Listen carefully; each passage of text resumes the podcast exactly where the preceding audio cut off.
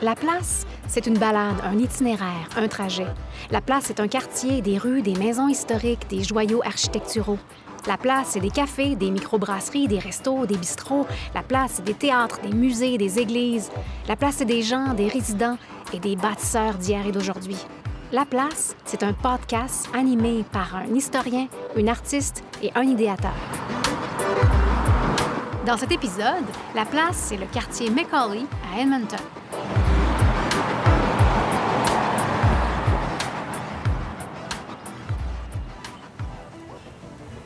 Aujourd'hui, on est dans Macaulay et on est présentement assis à une belle table dans une serre magnifique entourée de plantes. On est au Zocalo sur la 95e rue dans Macaulay. On est ici pour raconter la place, sur place, avec des gens de la place. On a Ronald Tremblay avec nous. Ça va bien, Ronald? Eh oui, ça va bien. Et puis, comme tu as dit, l'atmosphère est extraordinaire. C'est beau, hein? C'est vraiment beau. C'est pour ça que je voulais vraiment qu'on commence ici parce que je pense que c'est un petit café. Euh, c'est à la fois un café et, un- une serre et une boutique de cadeaux. Mais avant de parler du café, on va présenter Denis. Denis Perrault. Ça va bien, Denis? Oui, ça va bien, José. Effectivement, euh, lorsqu'il fait nuageux dehors, quand tu es à l'intérieur d'une serre comme ça, ça fait ensoleiller pareil. C'est vrai, hein? Oui, oui, c'est tellement lumineux. On a nos deux aussi, nos deux techniciens, nos deux sonorisateurs, Isaël Huard et Dominique Roy. Moi, je m'appelle José Thibault, puis c'est ça, on est, on est à Macaulay aujourd'hui, puis on est très content d'être ici. Zocalo, si vous connaissez pas Zocalo, ça vaut la peine. C'est euh, L'adresse est 108 26 95e rue. C'est à la fois un café et une boutique de cadeaux, de déco, de babioles. C'est très hétéroclite des choses très originales, de superbe qualité, très colorées aussi. C'est très oui. vivant comme endroit. Puis la serre, ben ça c'est magnifique. Il y a toutes sortes de plantes autour de nous, des plantes intérieures, mais aussi des plantes extérieures. Ça va jusqu'à l'arrière, jusqu'à la, jusque dans la ruelle où il y a aussi des plantes, euh, c'est ça, pour vos terrains. Euh, Zocalo, ça a ouvert en 2003. euh, dans l'ancien local de la boulangerie portugaise Lusitania Bakery, qui était très reconnue à l'époque. Et euh, quelques années plus tard, la porte d'à côté, c'était une maison de chambre. Ça a été démoli en 2005 pour faire place à une... Au départ, c'était une cour intérieure ou une terrasse. Le, le se servait de ça comme ça. Et jusqu'à la construction de cette magnifique serre en 2012. Alors, on peut y prendre un café, on peut y faire une petite réunion. euh, il y a quelques petits trucs à manger aussi. C'est vraiment un endroit très, très sympathique. Alors, on commence notre belle balade en prenant un petit euh, remontant ou en tout cas un petit réveillant, un petit stimulant. Un petit réveillant. Un petit réveillant. Ouais, un petit Ouais, réveillant. ouais, Parce ouais. que c'est la première fois que tu dis ça? Oui, je pense que oui. oui, Ah ben moi j'aime ça. Ça parce- réveille, ça réveille-tu? Ouais, parce que les petits, les petits vieux, là, les petits vieux disaient, ils parlaient des petits remontants. Des petits- un petit Les petits remontant, remontants. oui. Mais moi j'aime ça, un petit Un réveillant. petit réveillant. Le petit réveillant, Hey, c'est plus pour le trademark, matin. trademark. Trademark. Trademark. Moi, j'ai pris un petit chai latte, encore une fois. euh, Je me suis laissé Ronald, a Choi pris latte, euh, mais moi c'est avec euh, du, euh, du lait soy. De lait de soya. Ouais. Moi, je suis au lait d'amande, c'est Ouais. correct. Puis euh, les boys, vous avez pris quoi? Moi, j'ai encore mon Americano, Ouais. Joe- mon Joe Americano, euh, plate mais constant. Non, mais c'est correct de prendre toujours la même chose parce que oui, tu peux à ce moment-là bien évaluer le- les, les goûts de café de chaque endroit. Tu as un comparatif euh, qui est parfait. Non? Sauf que mon, je- ce que je me rends compte, c'est un peu comme le vin. À un moment donné, Oui. essayé de devenir un dégustateur de vin, donc je cherchais tous les goûts, euh, ça goûte la terre, ça goûte les ci, les ça. Et j'étais plus capable, et je me suis rendu compte que j'ai juste pas une palette pour ça. Ouais. Donc depuis ce temps-là, je cherche seulement les bouteilles qui sont vraiment intéressantes. Donc si... La bouteille en tant que la telle. bouteille en tant que telle, ou Oui, le oui. nom du vin. euh. Et je reste plus ou moins dans les types de vins que j'aime. Oui, Mais euh, c'est quasiment comme euh, une façon de... Je veux pas rire des gens qui prennent tellement au sérieux leur vin, mais en quelque part, je ris d'eux autres. Et, les, et, et- et nos, euh, nos deux sound guys. euh, Dominique aussi, il y a, une tradition. Oui, bien, Comment moi, ça? c'est le jus d'orange, comme d'habitude. Tu peux comparer un jus d'orange une fois. D'un endroit à l'autre, tu, tu testes le jus d'orange. Oui, en effet. Et, et- et la quantité de pulpe, n'est-ce pas? C'est- Ah, tout est c'est- dans la pulpe. Moi, c'est tout le pulpe. Ouais, voilà, exactement. Et si je peux aussi ajouter, José, je pense que j'ai entendu Dominique dire ce matin, Oui. j'écoutais ton, quand tu dis dans l'entrée de matière qu'on va faire ça avec les gens de la place. Oui, Euh, Dominique On a juste vraiment- glissé un oui. petit mot là, que, et, et j'ai déjà entendu quelques-unes de ces histoires, à savoir que vraiment on a enrichi notre euh, légitimité d'avoir quelqu'un de la place. Donc je pense qu'on va entendre ça un parce peu. que au- Dominique Macaulay, c'est un quartier qu'il connaît très bien. Euh, oui, je ne vais pas trop en dire. Euh, J'ai quand même euh, passé une partie de ma jeunesse ici. Je suis allé à l'école dans le coin et on en parlera un peu plus. Dans la balade, tu, tu nous feras des petites, des petites remarques ou des, nous raconteras des anecdotes. Huard. Huard, tu bois quoi? Isaël, Mr. Huard Moi, toujours fidèle à moi-même, un cappuccino. à Cappuccino. Mais c'est qu'on voit qu'on est des gens d'habitude, hein? mais c'est correct, c'est bien. On- on- Mais on va quand même apprendre des affaires nouvelles aujourd'hui. là, tu sais. Euh, moi, je m'aperçois, ça fait euh, quoi, au-dessus de 30 ans, bien au-dessus de 30 ans que je suis à Edmonton. Puis il y a des quartiers comme ça que je. Qui, ben, premièrement, je les ai fait en auto. Puis quand on, fait, quand on fait quelque chose en auto, c'est pas pareil.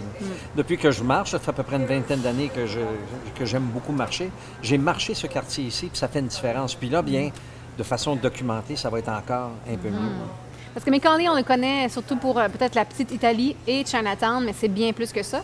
Puis Denis, ben, on te tend la perche pour la Ben, suite. j'a- J'aime la façon que Ronald a introduit ça dans le sens, et, et- et c'est une des remarques que je fais euh, en regardant un peu plus près le quartier Macaulay, c'est que ça représente bien le type de quartier que tu ne connais pas à moins que tu l'aies marché.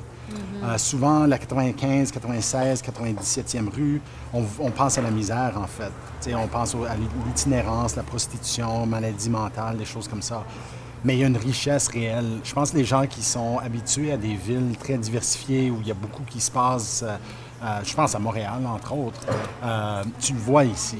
Euh, Il y a d'autres coins de la ville qui sont achalandés, mais plus pour le magasinage ou plus parce que c'est cute ou beau, c'est la rivière. Mais ici, tu te sens vraiment que tu es en ville, euh, avec toutes les dimensions qui viennent avec ça. Un peu, tu sais, une place comme ça ici, euh, je pense au- à la boutique à côté qui fait un peu euh, un magasin idéal pour la fête des mères, là, euh, ou quelque chose comme ça. Mais vraiment, Macaulay, la façon que c'est découpé, c'est que il y a la 111 au nord, la 111e avenue, euh, qui devient, et ça aboutit dans la 112e rue. Euh, c'est vraiment en forme de foie. J'avais dit ça à Ronald l'autre jour. là. Ça fait foie, c'est comme triangulaire. Euh, donc, ça va jusqu'au stade de Commonwealth, le stade de football de la Ligue canadienne du football. Ça descend et ça suit la ligne de LRT, en fait. Ouais. Donc, c'est comme un genre de ligne invisible quand on y pense, qui descend jusqu'à la 101e rue. Et ensuite, c'est la 101e rue qui délimite le quartier vers l'ouest. Et la 101e rue en soi est intéressante parce que c'était la première rue, si on veut, ou la rue 1. Ah, la rue Euh, 1, rue oui. 1, euh, lorsque, euh, au moment de création d'Edmonton, euh, puis une histoire intéressante autour de ça qu'on découvre, euh, c'est que c'était la, la première banlieue, euh, si on veut, parce que le, ce qui est connu comme le centre-ville aujourd'hui, c'était à l'intérieur d'une réserve, un territoire réservé par la Compagnie de la baie du Thon. Euh, donc, eux, ils appartenaient à une énorme partie de ce qui est le centre-ville d'aujourd'hui. Petit à petit, ils ont vendu des bouts. Mais ça ici était vraiment sur la frise de Ouais. la réserve. là. Donc, Ouais. la- à l'ouest de la, la rue 1, euh, c'était la réserve, puis à, à l'est, c'était Macaulay. Donc, c'est pour ça qu'on voit tellement des, euh, des vieilles maisons, puis c'est vraiment une différente teneur. Puis moi, de comprendre ça, en fait, je, ne savais pas ça, j'avais jamais entendu ça.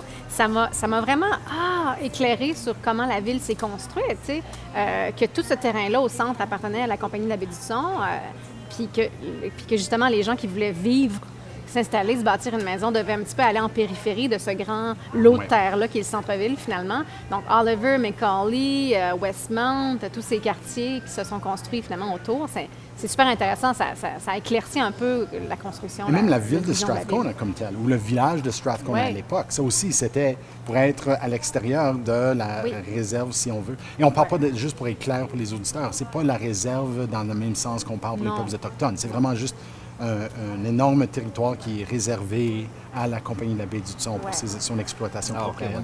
Et c'est sur plusieurs décennies que petit à petit, ils vendaient des bouts, euh, comme autour de la Jasper Ave en premier, puis etc. Donc, on est un peu dans la, ben, on est dans la première, le premier quartier résidentiel euh, d'Edmonton.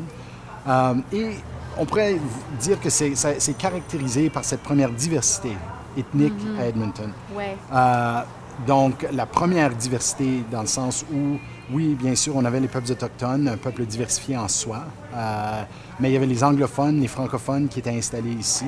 Donc, la première église euh, est une église catholique euh, de langue française. On parlera de ça tantôt dans le parcours. Puis là, on parle de quoi? Est-ce qu'on est fin du, du 19e ou c'est plus début du 20e? Ben, là, plus c'est 1900? c'est autour de l'époque de création d'Edmonton. Donc, Ouais. Edmonton s'est incorporé en 1892. Ouais. Euh, et c'est un peu le début de, de ce, ce coin ici. Euh, donc, il y avait une présence francophone très forte Mm-hmm. ici, euh, mais suivie d'une présence des générations de colons qui sont venus ici pour le boulot. Donc, euh, les Ukrainiens, euh, les Italiens, les Chinois. Et on voit, je veux dire, le quartier est, est- est caractérisé Ouais. historiquement du moins, par cette présence de ces communautés-là. Et ça fait partie de notre parcours aujourd'hui de découvrir ça un peu. Donc, Macaulay, le mot Macaulay, euh, en fait, comme nos- beaucoup des quartiers d'Edmonton, c'est nommé après un homme blanc, Un homme, politicien. tu me oui, dis? non, non, Vraiment? sérieusement. Je José, suis étonnée. je te mens pas. je mens Complètement. Ah, OK. Vraiment. Donc, dans ce cas ici, c'est Matthew Macaulay.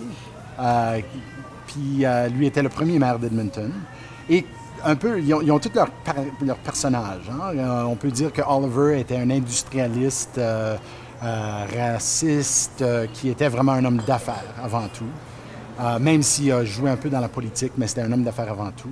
Euh, il y avait, il- mais dans le cas de Macaulay, on peut vraiment dire que c'était un homme de loi et de l'ordre, euh, un serviteur public, si on veut. Euh, oui, il est venu dans l'Ouest, il a établi une ferme à Fort Saskatchewan euh, et il est venu en ville, mais il est devenu commissaire scolaire. Euh, bien sûr, le premier maire de la ville. Il a créé euh, une compagnie quasi militaire pour défendre Edmonton, particulièrement pendant la rébellion Riel en 1885. Euh, donc, il est devenu le directeur du pénitencier de- d'Edmonton. Donc, il a beaucoup joué des rôles, pas de fonctionnaire vraiment, là, mais de service au public. Ouais. Euh, donc, euh, c'est un peu ça qui caractérise Macaulay. Il y a pas vraiment, on n'entend pas parler vraiment de gros exploits, ni nécessairement d'une réputation négative, Euh, mais on le remarque parce que c'est le premier maire de la ville. Ouais. OK. Donc, c'est ça pour parler un peu de notre parcours. Euh, c'est euh, un parcours qui est caractérisé un peu par cette euh, première diversité dont j'ai parlé. On est déjà situé dans le quartier italien, mais on va en parler un petit peu plus longuement. On va aussi parler de, la présence ukrainienne dans cette historique dans ce quartier ici. Juste pour avertir les gens, on ira moins dans le, le quartier chinois. Euh, ça fait un peu partie du parcours, mais on ne fera pas nécessairement de grands arrêts parce que ça mérite une émission en soi, Oui. dans le sens qu'il y a beaucoup de controverses, il y a énormément de commerce, il y a une histoire très riche. Euh, on va faire un des arrêts, sera justement la rue des Églises. Et je vais vous en parler plus longuement à ce moment-là. Et ensuite, euh, une euh, découverte intéressante. euh, des fois, c'est le fun quand on découvre une personne, même pas un personnage, c'est un individu avec un parcours assez humble, mais qui dévoile énormément par son chemin de vie, euh, son récit de vie. Donc, on, va faire un petit arrêt à ce moment-là qui, pour moi, est quand même un énorme arrêt. Comme c'est la découverte, la surprise, il y a plusieurs dimensions à, à son histoire. Et quand on dit une personne de la place, ça, c'est vraiment quelqu'un qui a passé sa vie dans Macaulay. Absolument. Ouais, donc- oui. Et c'est une femme. Je suis Une contente. femme. Une- une- Vous allez voir le beau personnage. Une femme qui n'est pas définie par l'homme avec qui euh, elle s'est mariée, ni par la religion à laquelle elle s'est attachée. Sais, donc, euh, souvent, on caractérise l'histoire d'une femme par des, tellement de facteurs externes, mais elle, c'est vraiment sa vie euh, et tout ce qui l'entoure. Et euh, ensuite, une petite surprise à la fin, qui va vraiment sortir un peu de nulle part. Euh, ça pas rapport à des églises, ça pas rapport à la culture ou l'ethnie, ni au café, mais euh, on va euh, faire une autre belle découverte vers la fin. Une petite, une petite initiative citoyenne intéressante dans un quartier qui a quand même ses défis, mais là, c'est quelque chose de très qui donne beaucoup d'espoir. Oui, une mobilisation citoyenne réelle et aussi avec la promotion d'un service essentiel, selon moi. Et euh, au fait, quand on parle justement de, service à, de service à la communauté, ça bouge ici beaucoup. On essaie vraiment de, euh, de gentrifier dans un certain sens. J'aime pas ce mot-là parce que quand on parle de ça à Montréal, ça veut dire complètement d'autre chose. On a poussé des gens de côté. Mais ici, il y a vraiment un mouvement depuis les années 90 pour améliorer euh, l'endroit. C'est un endroit, euh, on sait, on appelle ça inner city euh, dans les, au Canada anglais. Ça veut donc dire que c'est là qu'on retrouve beaucoup des problèmes sociaux qui, qui sont, qui sont amenés par la pauvreté. Je veux dire, des, les, les gens n'ont pas tous les, les mêmes, euh, les mêmes opportunités. Pour dire, il y a à peu près 25 ans, 40% des actes violents à Edmonton avaient lieu sur une distance de quatre pâtés de maison euh, ici, dans ce Dans quartier ici. Et on peut dire que maintenant, on n'en entend plus parler de la même façon. Même dans les dernières années, ça a beaucoup diminué, ça. Puis les, les gens ont des... euh, il y a quand même beaucoup de fierté à l'intérieur du quartier. Puis il y a des gens vraiment qui mettent l'épaule à la meule pour faire euh, des choses intéressantes. Il y, a un, il y a un nettoyage annuel qui se faisait, du moins jusqu'à il y a quelques années. On n'en entend pas parler à tous les ans. Mais vraiment, il y a comme un, vraiment comme un, un bi qui appelle, je ne sais pas si vous connaissez ça, le, nom, le bi, où est-ce que les gens se mettaient ensemble pour s'aider les uns les autres, surtout dans, dans la campagne et tout ça. Donc, on retrouve tout ça. Quand on fait un peu de recherche, ça, met une meilleure lumière sur l'endroit. Parce que quand on est ici, on a quand même des, préjugés sur un, sur un côté ou de l'autre de la ville. Mais ça, j'étais vraiment content de découvrir ces choses-là sur Macaulay. Si je peux ajouter aussi, j'ai fait quelques petites références un peu euh, à la place des femmes dans le quartier euh, depuis le début de l'émission. Et un des arrêts qu'on va faire aussi rapidement, je dirais qu'on va aller voir un bâtiment historique qui a eu plein de vocations, euh, dont une constante vraiment vers l'éducation et le soin des femmes. Donc, euh, ce sera intéressant de visiter ça aussi. Excellent. Alors, euh, le- un dernier point juste sur ce que tu as dit si bien, Ronald. Je veux juste clarifier également que souvent on associe les communautés Boyle-Macaulay. Ça va ensemble Oui, en quelque part. Euh, J'ai parlé de la ligne invisible euh, géographique là, qui est le LRT. Mais euh, parce qu'il fallait faire des choix, nous allons rester au nord de Boyle. La communauté Boyle, c'est une communauté d'abord qui est comme le noyau de tout ce qui est la misère humaine. On ne peut pas se le cacher. Euh, c'est un lieu où il y, a, il y a beaucoup de toxicomanie, beaucoup de, d'itinérance, les sans-abri. Mais qui vient avec ça, euh, on voit aussi énormément de charité humaine. Euh, les missions Mustard Seed, le, foyer Boyle Macaulay, le Bissell Center. Donc, c'est des endroits où les services se trouvent également. Euh, mais euh, en tout cas, on, sera au nord de ça. Et Boyle, c'est vraiment coincé, si on veut. C'est assez mince entre euh, la communauté de Riverdale et la communauté de Macaulay. Mais on va vraiment rester au nord de ce quartier-là. Mais je voulais, je voulais juste faire une mention que... C'est pas qu'on n'est pas au courant, c'est pas qu'on veut pas en parler, mais ça fait pas partie nécessairement de, ce- de notre parcours aujourd'hui. C'est ça. On a presque terminé nos, euh, nos petits euh, réveillants. Voilà. Mmh. Ah, On va être prêt à bientôt euh, partir. Et notre premier arrêt, en fait, Oui. ça- c'est juste à quelques pas d'ici. Euh, mais ce qu'on va faire, c'est qu'on va sortir sur la 95 et traverser la rue et entrer dans le parc Giovanni Caboto. Euh, et c'est là où notre balade va commencer aujourd'hui. Allons-y. J'aimerais dire allons-y en italien, mais je sais pas trop comment ça se dit. Ciao, ciao!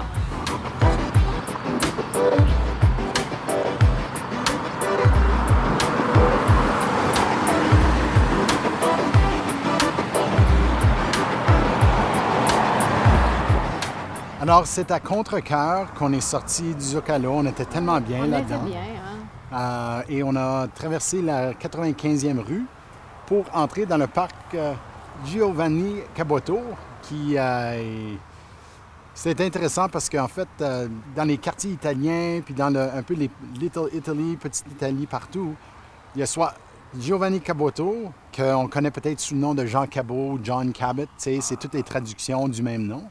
Mais à l'origine, il était italien, tout comme euh, Christophe Colomb, qui euh, est l'autre euh, euh, Italien de renom, qui est très souvent un peu le, presque le saint patron là, de- des Italiens. On voit que c'est un parc qui est un peu, spécialement autour de la fontaine, là, euh, il y a une saveur italienne ou européenne euh, comparée aux autres parcs qu'on voit euh, à Edmonton. Alors les Italiens, avec les Chinois et les Ukrainiens, formaient une bonne partie de la première main-d'œuvre immigrante. Contrairement aux Ukrainiens, qu'on on va en parler tantôt, mais les Ukrainiens étaient principalement des colons agricoles. Les Italiens étaient presque universellement urbains. Et c'était un, un groupe qui était plus toléré qu'apprécié. Euh, Souvent, on faisait référence à quasiment comme une, une minorité visible en soi, avec tout le racisme qui vient avec. Euh, il y avait une grande intolérance euh, des Italiens. on attribuait toutes sortes de caractéristiques néfastes. Mais malgré tout ça, euh, ils- quand on regarde leurs contributions, n'importe quoi de mines, de projets de construction, euh, des chemins de fer, euh, nomme-les, il y avait des Italiens qui étaient au cœur, particulièrement des mouvements de travail. Tu sais, donc, ils étaient souvent les, les organisateurs syndicalistes euh, et tout ça. Euh, donc, ils ont, tout comme les Chinois, ont énormément contribué au chemin de fer. On peut dire que les Italiens euh, ont leur main un peu dans tout ce qui était de, gros projets importants dans la construction de la ville d'Edmonton. Mais comme beaucoup d'autres groupes ethniques importants euh, à Edmonton, après la Deuxième Guerre mondiale, euh, ils se sont installés. ils se sont installés beaucoup dans le quartier de Macaulay, d'où le centre italien. Et on vient de passer à côté de la statue de M. Spinelli. On voit son nom un peu partout, le café Spinelli. Donc on, re- on le reconnaît comme un bâtisseur de la, de- de la période post-guerre. Euh, et jusqu'aujourd'hui, encore euh, des, des regroupements d'immersion euh, italienne, euh, la manifestation culturelle, euh, tous ces éléments-là qui sont assez universels dans les groupes ethniques sont très forts chez les Italiens. Donc voilà un peu l'exposé. Bon. Dominique, une, anecdote. Oui, j'ai une petite anecdote par rapport à ce parc-ci. C'est que moi, euh, dans ma jeunesse, je parle du primaire, je prenais l'autobus euh, après l'école, juste sur la 95e, ici, en face du parc. Et puis, des fois, quand euh, ça ne nous tentait pas de rentrer chez nous immédiatement, on venait au parc. Anciennement, il y avait une glissoire énorme. Euh, ben, nous, on trouvait ça énorme. On pensait que c'était la plus haute glissoire en Au ville, au monde. Mais on avait comme 8-9 ans. Ouais. Et c'est ce qu'on faisait comme délinquance. Euh, on venait faire un petit tour de glissade euh, dans le parc qui est maintenant Giovanni euh, Caboto. Est-ce que ça l'était à l'époque, Giovanni Caboto? Ou... Euh, me semble que non. Me semble que ils ont renommé le parc à un certain moment. Ils l'ont développé. euh, ils l'ont euh, Il est vraiment Ils l'ont mis à jour, oui. très beau parc. Mais j'imagine que ces glissoires-là, euh, aujourd'hui, auraient été euh, considérées trop, trop dangereuses. dangereuse. puis Oui. Je me rappelle, je me rappelle, il y en avait des très très hautes quand même. Là, on montait, tu sais, le- le- l'escalier là, qui montait Oui. jusque là, c'était quand même pas mal haut. En fait, escaliers, des fois, c'était même une échelle. Une échelle, Ouais, ouais, ouais, oui, ben, c'est presque une échelle parce que oui, les comme temps ça. ont changé. Aujourd'hui, il faudrait. euh, faudrait- Étant quelqu'un qui a euh, pas en même temps touché une euh, glissoire comme ça avec ma langue, En, En hiver. et étant quelqu'un qui a tombé sur sa tête en bas d'une d'une telle glissoire, je peux témoigner du fait que Ouais. c'est mieux de plus en avoir. Ouais. Ouais. Ah, ben, Dominique, sûr, hein. est-ce que, je peux te demander, tu habitais où dans ce temps-là quand tu, quand tu allais à l'école ici? Est-ce que tu vivais dans le quartier? Non, j'habitais au nord-est de la ville. C'est que, à l'époque, il y avait deux écoles francophones. Oui. À l'époque, c'était des écoles bilingues. Bilingues. Alors, c'est là où on allait euh, pour étudier en français et en anglais. Alors, moi, je prenais l'autobus euh, pour me rendre ici euh, à, à l'école, euh, à l'école Sacré-Cœur qu'on va visiter euh, tantôt. Je veux pas te dater, mais c'est quand même il y a quoi, 50 ans environ, 55 ans? Là, on parle des années 60. Hey. Cool. OK. Donc là, on, on sort du parc et on reprend. Donc là, on va sortir du parc et on va traverser directement en face du centre italien. Et puis, euh, nous allons nous rendre à la rue 96, qui est aussi connue comme Church Street ou la rue des Églises.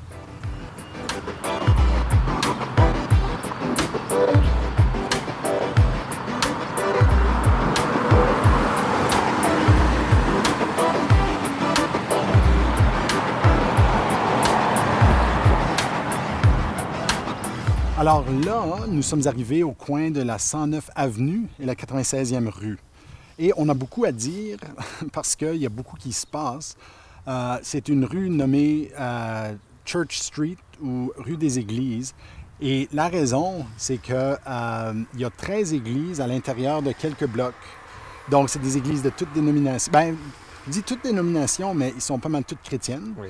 Euh, mais il y en a plusieurs. En fait, Ripley's Believe It or Not, qui est une, euh, une autorité, c'est un petit peu comme les, les, euh, Les records mondiaux divers, ouais. les records mondiaux de. Guinness, sauf que c'est quelqu'un qui découvre des choses vraiment intéressantes. Mais il a dit que à, à l'époque où il a étudié la question, c'était la plus grande concentration d'églises euh, dans un milieu urbain au monde. Au monde. Je peux pas Ouais. imaginer. J'imagine qu'il y a Ben, dû y avoir d'autres, mais juste pour dire que c'était remarquable à ce point-là. Ouais.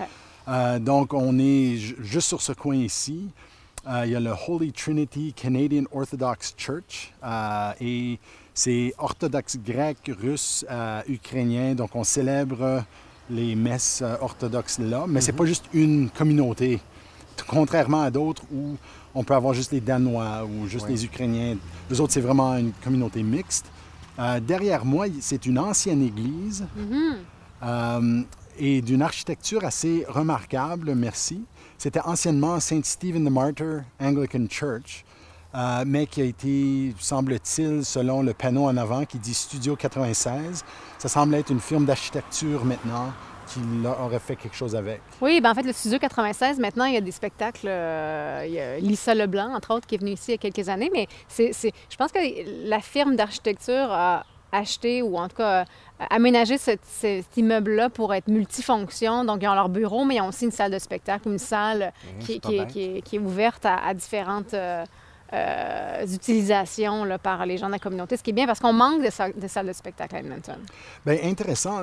Je ne m'y connais pas tant que ça, mais à Edmonton en, en particulier, je- il me semble que beaucoup des grands spectacles ou festivals se passent dans les églises. est-ce que c'est c'est vrai. est-ce que c'est commun à travers le... Ah, c'est que Oui. l'acoustique est, est- est souvent très, très bonne euh, dans les Ouais. églises. Pour...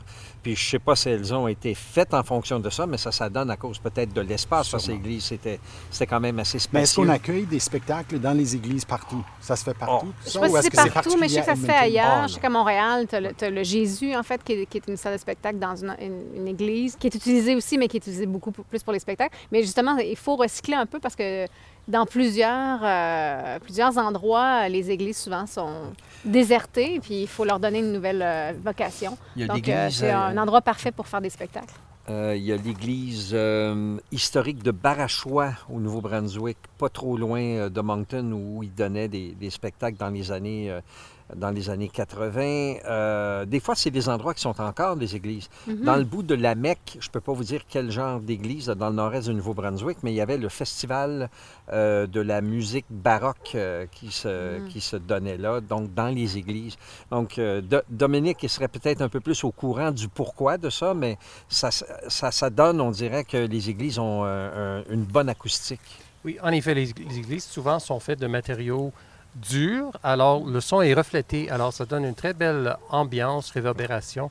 Alors c'est la raison que sont devenus des endroits euh, euh, Privilégié. privilégiés pour des spectacles. De musique surtout. Justement. Et en parlant de spectacle, juste à quelques rues d'ici, sur la fameuse rue des églises, j'ai vu dans une église qui avait été euh, convertie en boîte de nuit, etc., j'ai vu un des, de mes meilleurs spectacles euh, de jazz. Alors, pour ceux qui connaissent euh, le célèbre pianiste Bill Evans, Mhm, ben oui. je l'ai vu dans une église, finalement. Ici, sur oui, la- ici, sur, sur la la- rue. 96e. Puis peut-être une petite note personnelle que Dominique et moi, on euh, partage, c'est qu'on a un, un bon ami qui est musicien, qui demeurait au fait, euh, jusqu'à il y a peut-être euh, 15-20 ans, qui demeurait pas loin d'ici, Paul Lamoureux. Oui, en effet. Il habitait juste l'autre côté de la rue de l'église Immaculée. Ouais, c'est là que moi, je l'ai, je l'ai rencontré. Est-ce qu'il a bonhomme qui grandi était- ici, Paul? Ou... Oui, hein? Ah oui, Oui, c'est- en c'est- effet. C'est comme la maison où il est né, je pense. Oh, si je wow! me OK. trompe pas. Donc, les Lamoureux. euh, Oui, puis Paul, ben, maintenant, il est dans la, la- la grosse cinquantaine, comme on dirait, puis il a, fait le- il a fait un peu le tour, mais il est bien connu dans la communauté euh, Mhm. euh, francophone comme étant euh, un, des, un des pionniers de nos événements de la chanson, puis plein de choses comme ça, puis euh, il, a, il a produit des disques. puis- En effet, nos premières armes en musique, là je parle de Paul et moi et autres, c'était au sous-sol de l'église Immaculée. euh. Et c'était des musiciens francophones? Oui, c'est un groupe euh, francophone. Donc là, nous allons poursuivre notre trajet d'est en ouest. On était euh, au parc Giovanni Caboto la 95. Là, on vient de juste toucher légèrement Church Street, la 96e rue. Et nous allons continuer jusqu'à la 97e rue, mais on va revenir à Church Street parce qu'il y a encore d'autres choses à dire là-dessus et d'autres places à visiter. Mais pour l'instant, nous nous rendrons à la cathédrale ukrainienne Saint-Josaphat.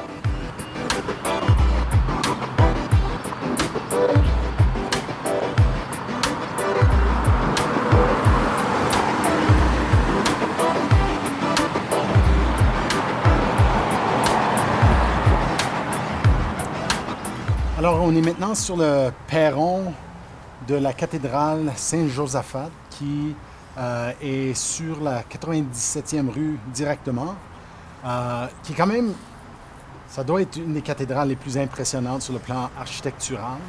Euh, on utilise énormément le, le style byzantin, puis avec les, avec les tours, les spires, je ne sais pas comment on traduit ça, mais euh, euh, et c'est très beau, comme c'est propre. euh, les coins sont propres, le- tout est très bien entretenu. Donc, ça vaut la peine d'y visiter. Euh, en ce qui concerne la population ukrainienne, le Canada a la plus grande population ukrainienne après l'Ukraine et la Russie. Ah oui! Et ils sont vraiment venus en trois vagues. La première vague, c'est celle qu'on connaît la mieux. C'est celle qui est célébrée, commémorée le plus. Et c'est la vague de environ 1890 et la Première Guerre mondiale, 1914. Euh, par exemple, lorsqu'on parle du village ukrainien, euh, qui est euh, un village recréé à l'est d'Edmonton. Et c'est vraiment pour, reconnaître la colonisation du centre-est de l'Alberta, qui était très, très fortement ukrainienne. Euh, donc, très rural. Euh, Ce sont des communautés ukrainiennes jusqu'aujourd'hui qui sont très vitales, très fortes. Euh, donc, ça, c'est la première vague. La deuxième vague est venue vraiment entre les deux guerres. et c'était une époque où ça commençait à être beaucoup plus difficile à cause du fait qu'on reconnaissait les Ukrainiens comme étant un peu des ennemis. Donc, ils, ils ont été entérinés. Euh, il a dû avoir des excuses euh, auprès de la communauté ukrainienne pour ça. Euh, malgré ça, il y a quand même 10 000 Ukrainiens qui sont devenus des soldats canadiens dans la Deuxième Guerre mondiale. Donc, c'est un genre de Dichotomie. dichotomie intéressante, c'est ça. La troisième vague était vraiment les gens déplacés après la Deuxième Guerre mondiale. Vous savez, une fois que Staline a pris le contrôle de l'appareil soviétique, euh, il s'en est pris énormément aux Ukrainiens. Euh, il y a des millions qui sont morts d'une famine causée par l'État soviétique.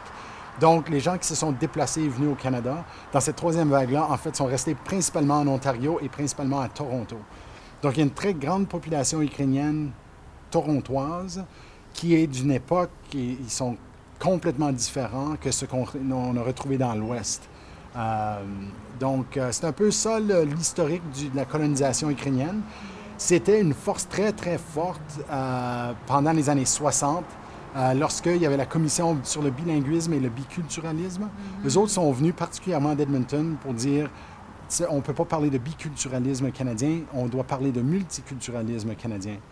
Euh, et la force politique des Ukrainiens dans l'appareil provincial albertain, euh, leur force politique a fait en sorte que euh, le- le- l'Alberta était la première province, le premier, premier État, si on veut, canadien, à adopter un politique sur le multiculturalisme euh, en 1971. Et c'était grâce principalement à la force politique des Ukrainiens euh, qui ont, se sont battus pour qu'on ne, ne retombe pas dans le biculturalisme canadien, mais plutôt le multiculturalisme canadien.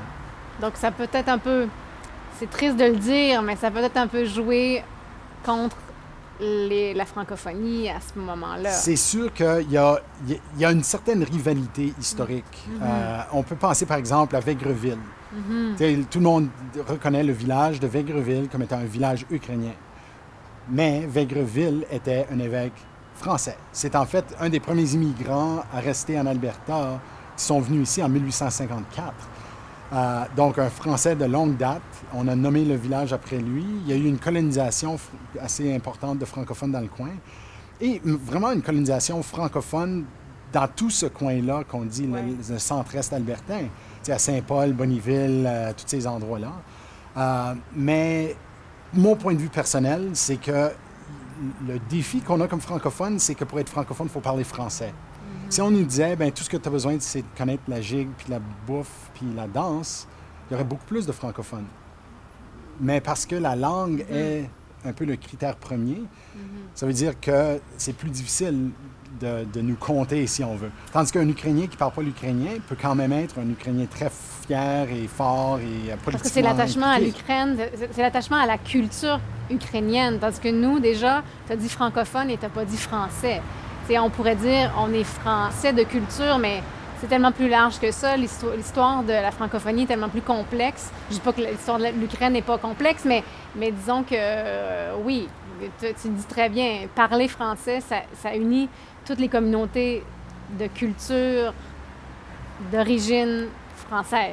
Mais- Un C'est très concentré là-dessus. Ouais. un débat qu'il y a eu entre les, les- le leadership communautaire francophone et euh, les Ukrainiens était sur ce débat-là, de dire, ben regarde, il y, a, il y a 400 000 Albertains de descendance ukrainienne, mais seulement 50-60 000 francophones. Ouais. Mais si on parle de descendance, il faut parler de la même chose. Puis il y a comme 450 000. de, Albertains de descendance descendance française. ou belge ou en tout cas de pays francophones. C'est ça. Ouais. Donc, même, même, même juste des gens qui s'identifient d'origine française, c'est, on est 400-450 000. Voilà, voilà. Donc, mais à cause du fait que être francophone veut dire parler, la langue, Mhm. ça, ça crée ce genre de dichotomie. Parce Ben, que pas si on mais ça vers les Ukrainiens, ils ont dit oui, mais vous êtes combien à parler l'ukrainien l'uk- Oui, et, et Ça vraiment change la à vouloir euh, préserver la langue. Et là, on est dans un autre débat. c'est ça. Hmm, intéressant. Mais c'est sûr que une des surprises pour moi, ou une des découvertes pour moi, c'était la présence ukrainienne dans le quartier Macaulay. Ouais. J'étais conscient, je connaissais l'histoire, j'ai bien des amis ukrainiens, puis ma famille, euh, le- de- la famille de ma femme vient d'une- d'un- d'une région très, très fortement ukrainienne, donc je connais un peu cette histoire-là. Mais quand on marche euh, dans Macaulay, on, on a, en marchant ici, juste de, de la 96 de Church Street, euh, on a traversé le- la- la- la- la- un peu l'association communautaire des Ukraino-Canadiens. Ouais. Euh, leur leur, euh, centre communautaire est à quelques maisons d'ici. Euh, Il y a l'Association internationale des Ukrainiens qui est juste au sud d'ici. On va marcher pas loin de là tantôt. Euh, il y a des églises partout. Là, est-ce que est-ce qu'ils ont colonisé le quartier comme tel? Est-ce qu'ils ont vécu dans les maisons? J'imagine à une époque, oui. Je ne peux pas dire que c'est pareil aujourd'hui. Euh, mais c'est une présence culturelle très, très forte euh, dans la région. Aussi, une autre chose à mentionner, il y a le, le Ukrainian Archives and Museum, euh, qui est une bâtisse très, très, très, très modeste actuellement, mais dont les dirigeants ont un projet très, très, très, très ambitieux en vue. Et c'est au, loin au sud, sur la Jasper, euh, donc directement au sud d'ici. Euh, ils ont acheté euh, deux édifices et ils veulent le transformer dans leur nouvelle archive et musée. Oui, parce que le building qu'on a vu, celui des archives, tu te demandes qu'est-ce qu'on peut vraiment mettre dedans? Il doit être, euh, il, il doit être plein à craquer de, de toutes sortes de choses parce que c'est un petit building quand même. Très, très petit, puis pas à la hauteur vraiment de l'histoire ukrainienne Non, de l'Alberta ni de- d'Edmonton. Donc là, ils ont acheté l'hôtel Lodge et ils ont aussi acheté le bloc Brighton qui sont collés un à côté de l'autre. Euh, ils ont- et c'est depuis 2003 là, qu'ils travaillent là-dessus. Ils ont eu 9 millions de dollars de financement public, Euh, mais ça lève tellement pas. Ils ont tellement de difficultés à boucler ce financement-là. Ils ont dû vendre une partie de l'édifice. Euh, et jusqu'à récemment, voilà un mois, c'est encore dans les nouvelles, à quel point ils ont de la difficulté à boucler le, le- le projet. Euh, le développeur à qui ont vendu le bloc Brighton, eux, ils poursuivent, ils vont de l'avant et ils souhaitent voir que leur voisin va éventuellement lever, qu'il y aura vraiment des archives et un musée là. Euh, pour ceux qui sont curieux et qui connaissent un peu le Jasper à ce niveau-là, c'est l'avenue Jasper, euh, mais juste à côté du Hardware Hardware Grill. Euh, donc, il y a deux maisons. Ils sont en- complètement enveloppés depuis plusieurs an- quelques années parce qu'on fait de la construction et tout en dessous. Euh, mais on verra la suite c'est des des choses. bâtiments historiques à préserver. En plus, euh, en plus on les voit du parc euh, qui est juste en bas, Louise McKinney. Donc, c'est vraiment... une- si on faisait quelque chose de bien, des belles devantures, des bâtiments historiques, ça se poursuit bien avec justement la, la nouvelle euh, construction de l'hôtel, ben, l'ancien hôtel où on a mis CKUA. Euh, le nom m'échappe euh, pour le moment, mais on a reconstruit en fait euh, pas mal à l'identique là, euh, Mhm. l'ancien hôtel. euh, Alberta Hotel. ah, merci Dominique. le Alberta Hotel, exactement, à côté du, de la Ca- Canada Place. Donc, Ouais. ce coin-là, vraiment, est un, est un coin euh, avec une belle histoire architecturale à préserver. Oui, d'avoir un service patrimonial dans les édifices patrimoniaux, c'est comme il faut. C'est l'idéal. Ouais. Ouais. Ça devrait être ça. Mais c'est un peu ça. Nous voilà. Donc maintenant, nous allons euh, retourner sur nos pas, mais sur une, une rue différente. Euh, une rue quand même qui va nous permettre d'apprécier les maisons. À quel point les maisons, on l'a vu un peu, là, mais on pourrait peut-être en parler de la, la- la particularité des, différentes maisons, la façon que le développement se fait. Puis on va retourner à, la, Church Street pour voir deux églises qui nous tiennent à cœur en particulier qu'on veut en parler. Euh, Immaculée Conception et Sacred Heart Church of the First Peoples. Allons-y. Andiamo. Vous venez d'entendre la première partie de l'épisode sur le quartier Macaulay à Edmonton. Ne manquez pas la partie 2, bientôt disponible sur laplacepodcast.ca ou sur votre appli podcast préféré.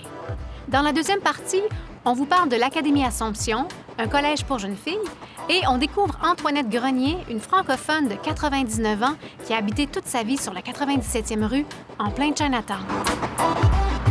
Les co-réalisateurs de la place sont José Thibault et Ronald Tremblay. Le sonorisateur et monteur est Dominique Roy.